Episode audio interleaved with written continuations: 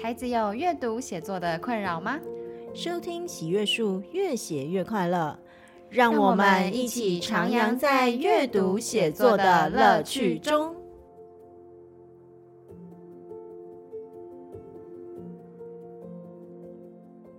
Hello，大家好，欢迎收听本周的越写越快乐。我是冠冠老师，我是梁红英老师。是的，今天又来到了我们每月的 Q&A 特辑。我们从这个月的 Q&A 特辑开始，会做一点小小的改变，因为我们之前的 Q&A 都是给大家讲好讲满一次两题，那其实我们也觉得，哦，这样好像有点太长了哈。于是我们决定啊，哎，好像每一次解决一个问题，这样子的长度会比较刚刚好。所以呢，我们从这个月开始，我们会一次只录一题，但是呢，我们一个月还是一样会上两题。对，对，所以我们之后呢，我们 Q&A 特辑会呃调成连续两周。嗯，就是我觉得这样大家听起来可能也不会压力这么大，那我们不会负担这么大。对，那一样每个问题我们都会倾囊相授，就把我们知道的东西都分享出来。对，没错。那我们一样就是每个月还是会有一个跟阅读有关的题目，一个跟写作有关的题目，然后呃来回答大家。那也欢迎大家如果听了有任何的问题的话，还是可以。持续的发问，对，丢到我们的提问箱或者留言给我们，都很欢迎哦。对，没错。好，那今天我们的问题是什么呢？好，今天我们先从阅读的问题开始。OK，好，我们想要来为大家解决的是，当小孩不喜欢阅读的时候，家长到底可以怎么做呢？嗯，对，那这个问题啊，其实听到这边，大家可能会有一点疑惑。如果是我们的忠实听众，会想说，诶，之前你们不是讲过要怎么样去培养小孩的阅读习惯吗？那这个问题和之前那个问题，它有什么样的差别呢？嗯，其实我们之前有讲到一集哈，也是在 Q&A 特辑里面有讲到说，当小孩没有阅读习惯的话，要怎么办？实际上，没有阅读习惯有两种，嗯，一种状况是他自己本身不喜欢阅读，对，你要丢书给他，就特别的没兴趣，嗯、这是一种。是，那另外一种是你没有，其实他是有机会养成阅读习惯，他不会特别不喜欢阅读，嗯、只是说他没有从小刻意被培养，没有习惯，没有环境。对，那我们今天要讲的是那个，他不是没有环境啊、哦，他、嗯、是那种。真的是你给他，因为有一些我知道有一些家长是啊、呃、很在意孩子的阅读习惯，可是呢，尤其是像我们这次工作坊里面有妈妈哦，家里有两个孩子，那有时候会特别明显，有一个孩子就是哎，你就。给他这样子的环境，然后他就顺顺的就开始阅读了。嗯，对。但是有一类的孩子，就是你给他同样的环境，他就自然而然的，就是也不阅读，嗯、对，就是进不去这样子。然后，所以其实，在这一次我们的工作坊里头啊，有妈妈就有提到，其实他们会参加这个工作坊很重要的原因，就是因为他们觉得阅读很重要。可是呢，他有观察到，只是用他们自己的方式下去的时候，他孩子好像不特别喜欢阅读。那这个时候要怎么办？对，所以其实啊，今天要跟大家特别强调的是这一块，就是说，你可能觉得阅读很重要，那你也有试图要去引导他，希望他可以养成阅读的习惯。嗯。可是这一类的孩子，他们就不买单。是。那遇到他不买单的时候，要怎么办呢？好，那我要在这里先跟大家讲一下，为什么小孩不买单。嗯。对，那。说真的，其实啊、呃，不买单的原因也很简单。举一个例子来说，如果说你天生的体育能力就比较弱，你会喜欢体育吗？我最讨厌体育课，因为我体育非常烂，我做什么都做不到老师要的要求。是，所以我跟你们说，如果一个孩子他有到那种天生不喜欢阅读的状况的话，一般而言，这样子孩子他的天生的阅读能力其实都是相对比较弱的。嗯、对，不擅长好像就。真的不会有兴趣主动去做。对，没错，我这里真的没有看过任何一个，就是他们真的有读写障碍的孩子，天生爱阅读。所以是应该要先解决阅读理解力的问题吗？其实不是。哦，对，在这一次很有趣，就是我们的工作坊里头啊，嗯，就是也有几个家长是这样的状况，嗯，就是孩子天生没有很喜欢阅读。对，那可是他们还是希望培养他们孩子的阅读理解能力啊，嗯，那要怎么办呢？这时候啊，我就要跟我就跟那个家长们分享说，其实是要从孩子的阅读兴趣是对下手。可是这里面其实要把两个字再拿掉，就是拿掉，对，要把阅读拿掉。对不是以阅读为先，是以兴趣为先。对，你要去观察到孩子他其实喜欢哪一类型的东西，嗯、再透过那一类型的图书下去引诱他进入阅读。对对，所以，嗯、呃。你必须要反向操作，嗯、就是说实在话，阅读是非常广阔无垠的。对，就各种类型的书，很多时候可能小孩不知道有那么多类型的书。嗯，对。嗯、那尤其是在就是年纪小的时候，对，我还是要先说了，如果一个孩子他不喜欢阅读，他真的年纪越小越好引诱，对，年纪越大就是越难，难度。对，嗯、除非他自己呃。升起了某种觉得哦，我非得去做这件事情不可的的想法，哦、不然其实、嗯、对有有一点困难。哦、对等一下后面也会讲到，如果是年纪比较大的，有可能有什么？比较可能的切入的点，没错没错。好，那我们先从就是假设那个孩子，他有个就是年纪小，然后天生就不喜欢阅读。嗯、那面对这样子的孩子，我们可以怎么样去引诱他进入阅读的世界呢？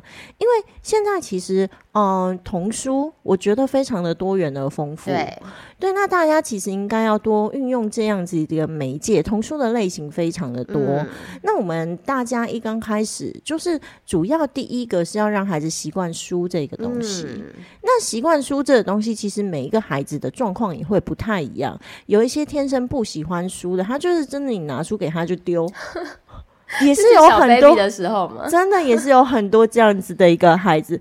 我记得我们这里，我曾经分享过一个读写障碍的孩子，嗯、对对对，他那个孩子到我们现在也。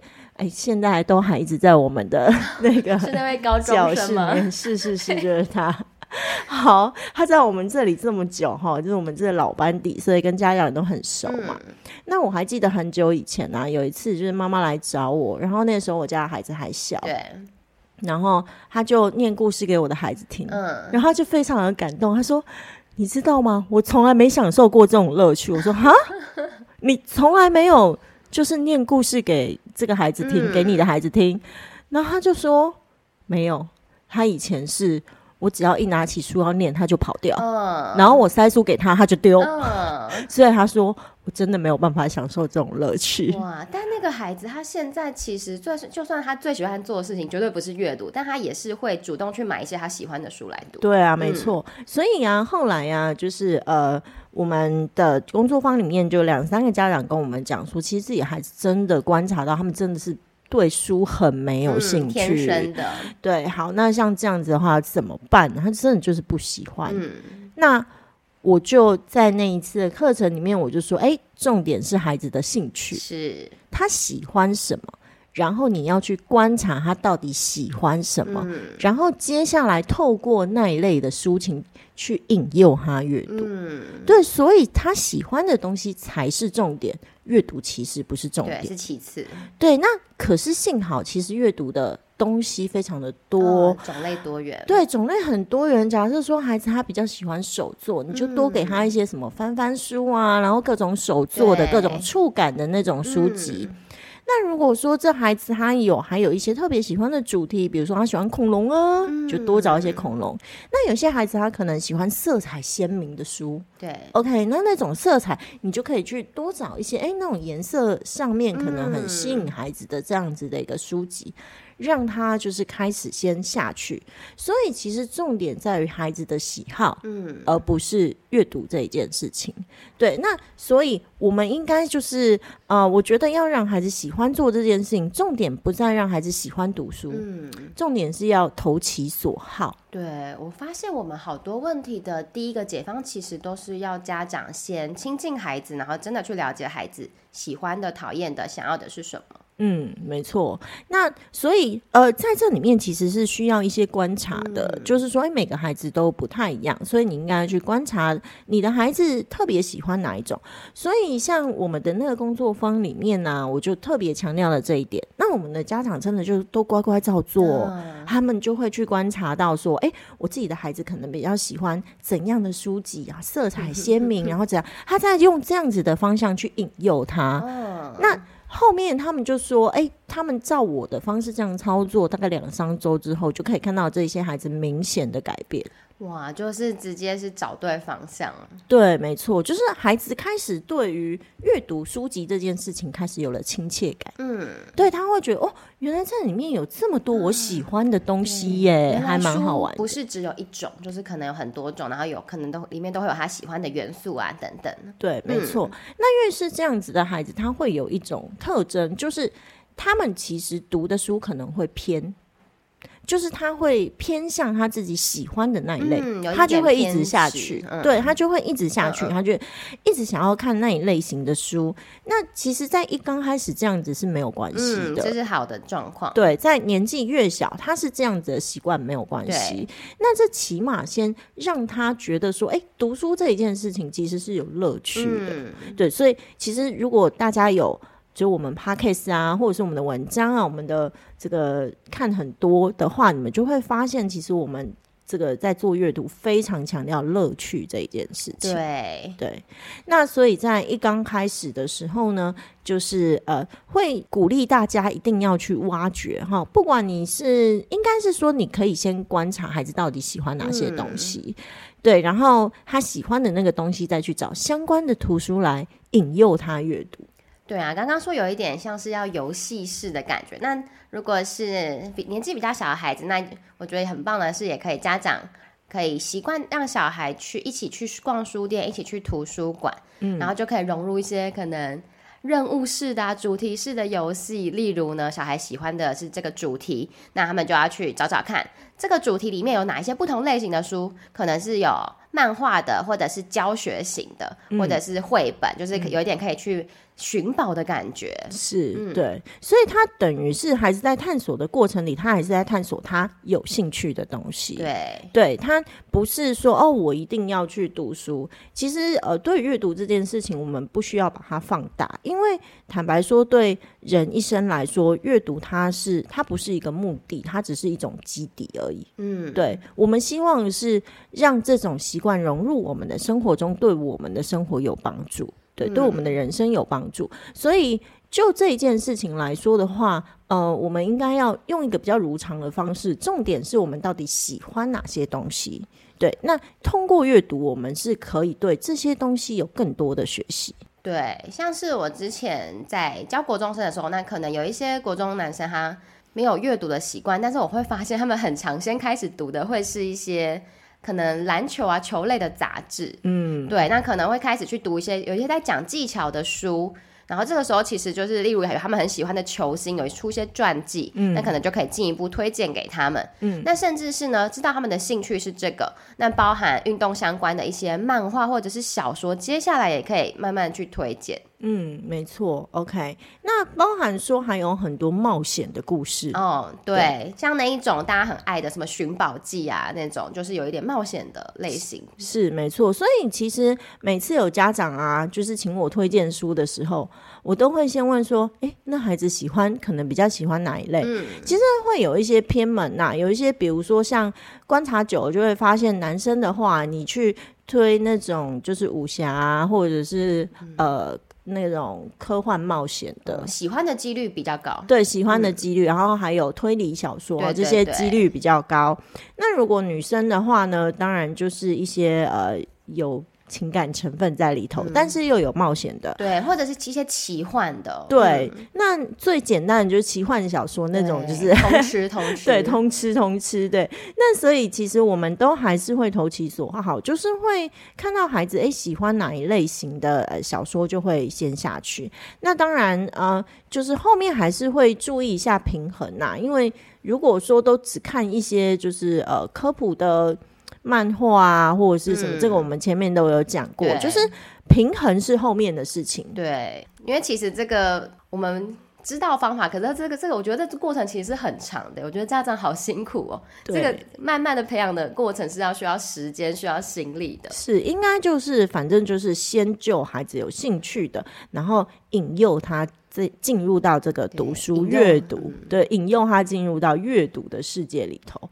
那这个是开始的第一个步骤，好，那另外我想要分享的是，就是如果有的小孩，就是他可能对文字真的很不想要接近，一看到文字就像我看到数学课本一样想睡觉的话，那我也很推荐有一类型呢，它是有电影或者是一些戏剧搭配的一些读物。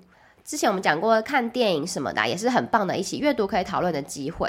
那像是我之前有带国中生看过的《当怪物来敲门》哦，或是我最近这近几年还蛮喜欢的那个是《福尔摩斯少女》。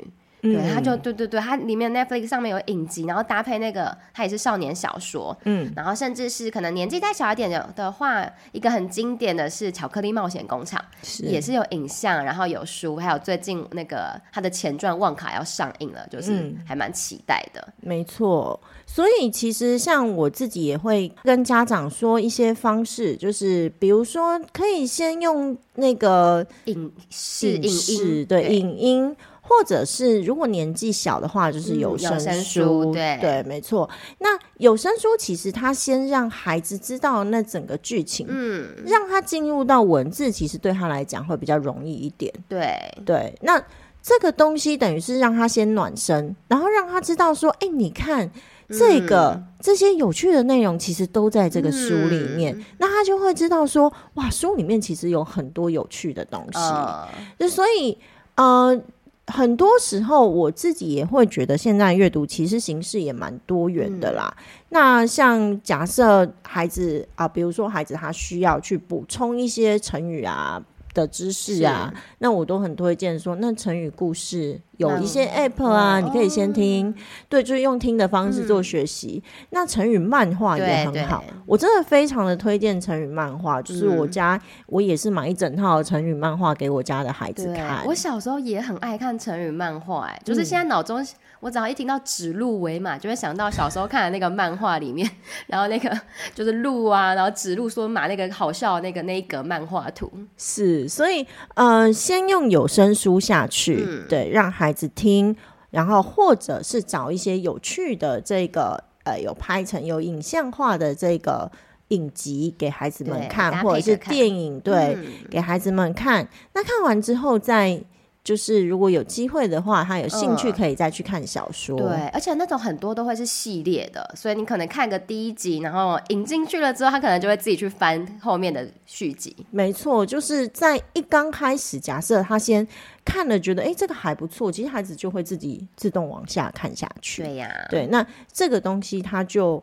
会有一点就是一样嘛，用各种方式请君入瓮 这样子，真的是请君入瓮。是，好，好，那接下来呢，或者是有一些读起来可能让孩子不会只是单纯的看情节。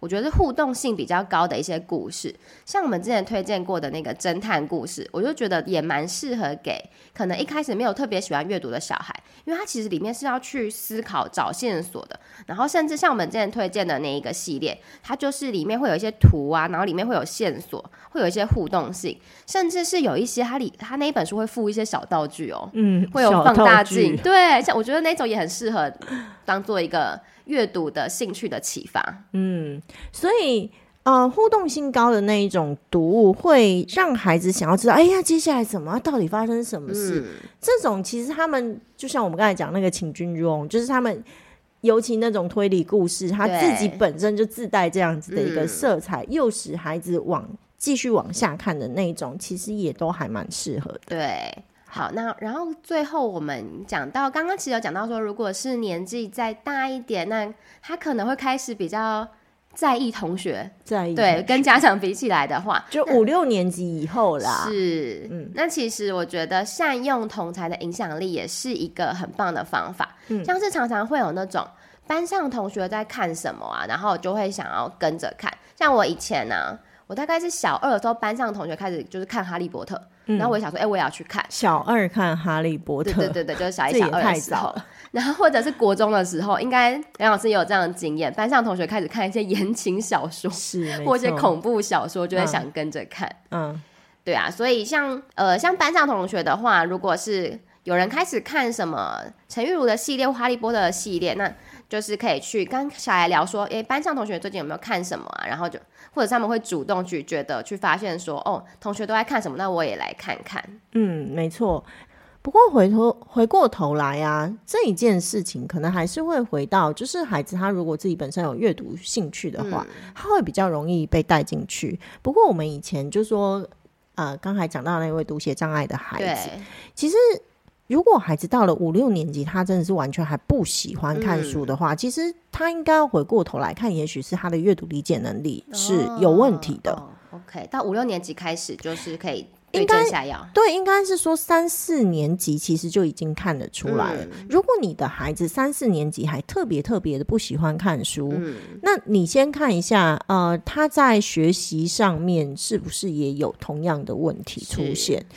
是对，那通常会有啦，就是可能三四年级以后已经开始觉得，哎、欸，那个在学习上面有一点吃力，对，已经开始感到吃力了。嗯、OK，那这个时候呢，就要。更加的对症下药，嗯、就是要知道说，哎、欸，孩子可能是他的阅读理解能力不太好。对对，那这个时候我们就要回过头来，针对阅读理解的这个部分去进行补救。嗯，对啊，那补救一些方法，就是除了我们课程之外，我们前面 podcast 还也有也已经有各种分享了，嗯、但是就是要请呃家长们先知道你的孩子这个时候可能是有什么样的问题，对，要意识到这一件事情。那通常一般而言，阅读理解能力增强以后，孩子会比较容易进到阅读之中。嗯，像我们之前提到的那位读写障碍的孩子，他的确是在来这边上课，当他的阅读理解能力开始往上爬，他也会开始看着同学。其实那个时候，我记得他们呃，就是班上的同学很流行看猫战猫战士，嗯嗯嗯对，然后他也就真的跟着看了。对，对，那他妈妈跟我分享的时候，他。他妈妈也觉得超惊讶，他说这种事情对，在以前在他儿子身上是不太可能发生的。对，那没想到他儿子现在居然会主动想要去阅读同学们就是都喜欢看的小说。所以他能力提升之后，他也可以开始受到同才的正向的影响。对，没错。所以这个地方可能是要请大家注意的点，就是说，呃，实际上只要比如说班上有那个氛围存在，嗯、然后接下来，呃，你的。孩子他身边有一些人是在读书的，而不是只会聊电动。对 这个东西可能也是要稍微注意一下。然后，呃，孩子他的阅读理解能力也要到一定的程度，嗯、他才会真的会有想要自主阅读。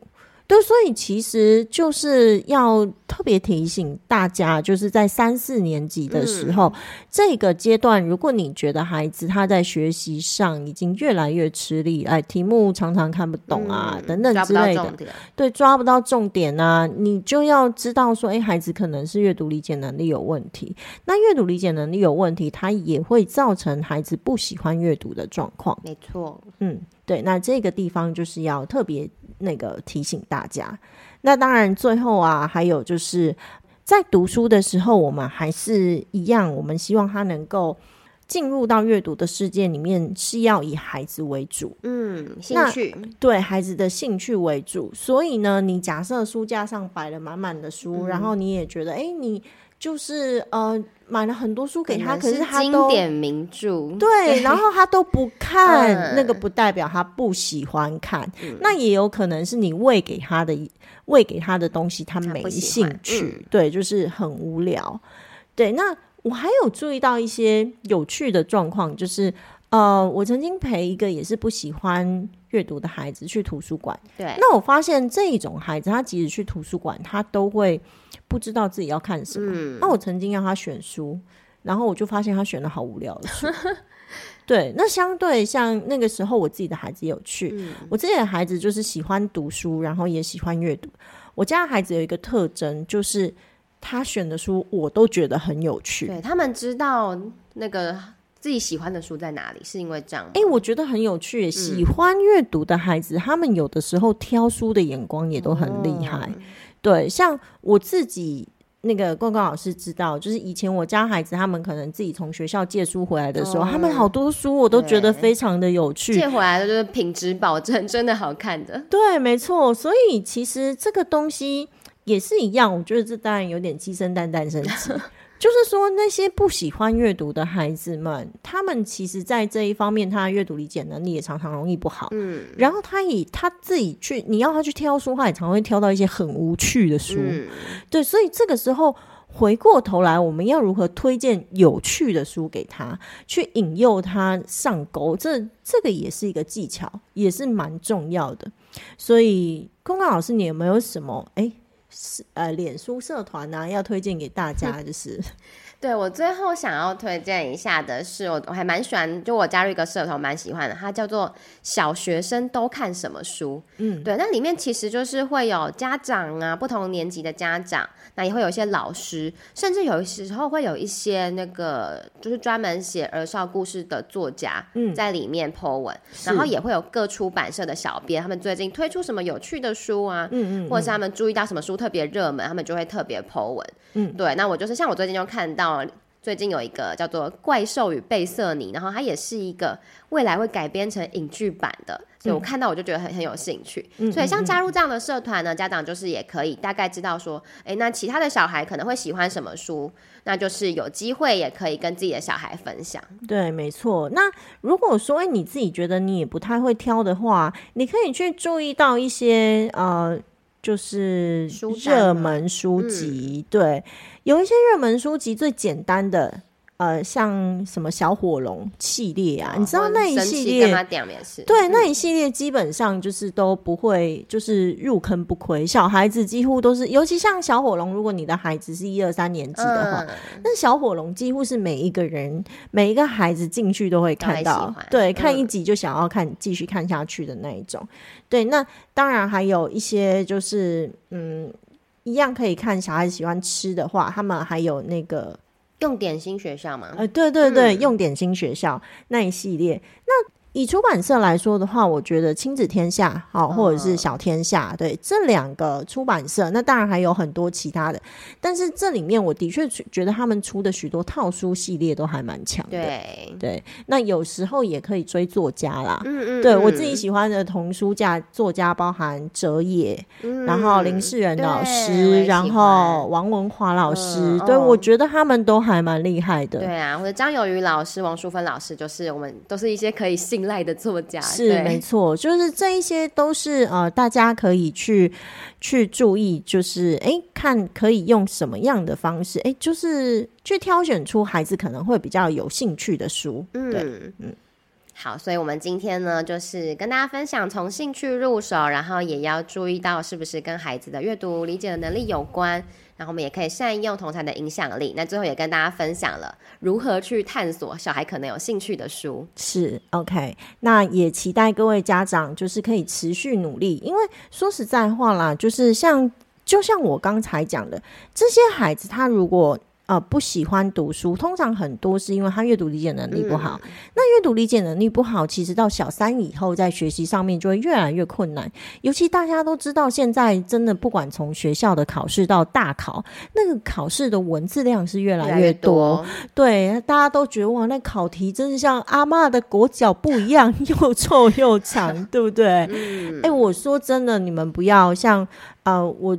不管是我自己有在做这些会考的题目哈，或者是学测的题目，有时候翻开真的会有点累。对，我自己都觉得我天啊，现在小孩真的好辛苦，连我自己程度好的，我做这种有的时候都觉得异常，深吸一口气，对，都异常的痛苦这样子。对，那所以你知道这个真的是，如果你没有就是从小啊，就是尽量去磨它，然后去培养它这个东西到。越大真的只会越辛苦，嗯，要及早开始。那我觉得好，但其实你只要愿意开始都不算太晚。对，那我们当然知道说，如果你家的孩子哦、呃，就是自己天赋异禀啊，呃、喜欢阅读哦，那当然就是每个家长都都想要嘛，就恭喜你这样。可是的确很多人就是哎，孩子就是都没那么喜欢阅读，所以还是真的要用各种方式要去引诱啦。那大家可以注意一下，比如说自己的书柜上到底是不是帮孩子准备的书籍，到底是不是孩子喜欢的？对对，那孩子的兴趣在哪里？对，那用有声书啊，或者是影集啊等等下去去引诱都 OK。我在这里真的要非常跟大家讲一件事情哈，就是你在前期努力的越早，嗯，就是你越早让孩子培养起他的阅读的一个习惯，打下他阅读的基底，你后面就轻松了。嗯，你真的到年纪，孩子年纪越大，你会越轻松。可是相反的，你如果前面想要轻松教养的话啊，我好累，我用三西顾孩子，用什么？太轻松了。对，我告诉你们，真的到了孩子五六年级以后。孩子跟你嗯加倍的辛苦，对加倍的辛苦。嗯、这个东西，因为我们真的看很多孩子，我不是在在 吓唬大家，对，也不是在诅咒大家，嗯、我们就是看到一个很真实的状况，就是长这样。就所以还是要希望大家真的是可以及早啦。如果你真的觉得哦，我也蛮在意他的成绩，那真的及早让他的。阅读的理解能力、阅读的习惯越早培养起来越好。嗯、对，OK，好。那如果说还有什么，如果你觉得，哎、欸，那个，那我孩子阅读的习惯 OK 啊，可是他好像成绩也都还不是很好，那你们就可以去听一下我们上一集，有讲到说为什么我孩子有这个阅读习惯，但是没有反映到成绩上。对，没错，好，大家就可以再去听一下我们其他的 Podcast，我们都有说哦。好。那我们今天的 podcast 就先录到这里喽。好，那就是感谢大家的收听，也祝福大家可以好好的跟孩子一起探索阅读的世界哦。OK，那如果有任何的问题，也欢迎在我们的表单上面发问，然后我们也会再回应大家哦。好的，大家拜拜，拜拜。本节目由喜阅树制播，喜阅树是一个专门提供中小学生阅读写作课程的单位。我们的节目越写越快乐，会在每周五中午同步更新于 First Story、Spotify、Apple Podcast、Google Podcast 等各大平台。欢迎大家继续收听，喜欢的话也可以订阅并开启小铃铛。今天的节目就到这里，我们下次空中再会。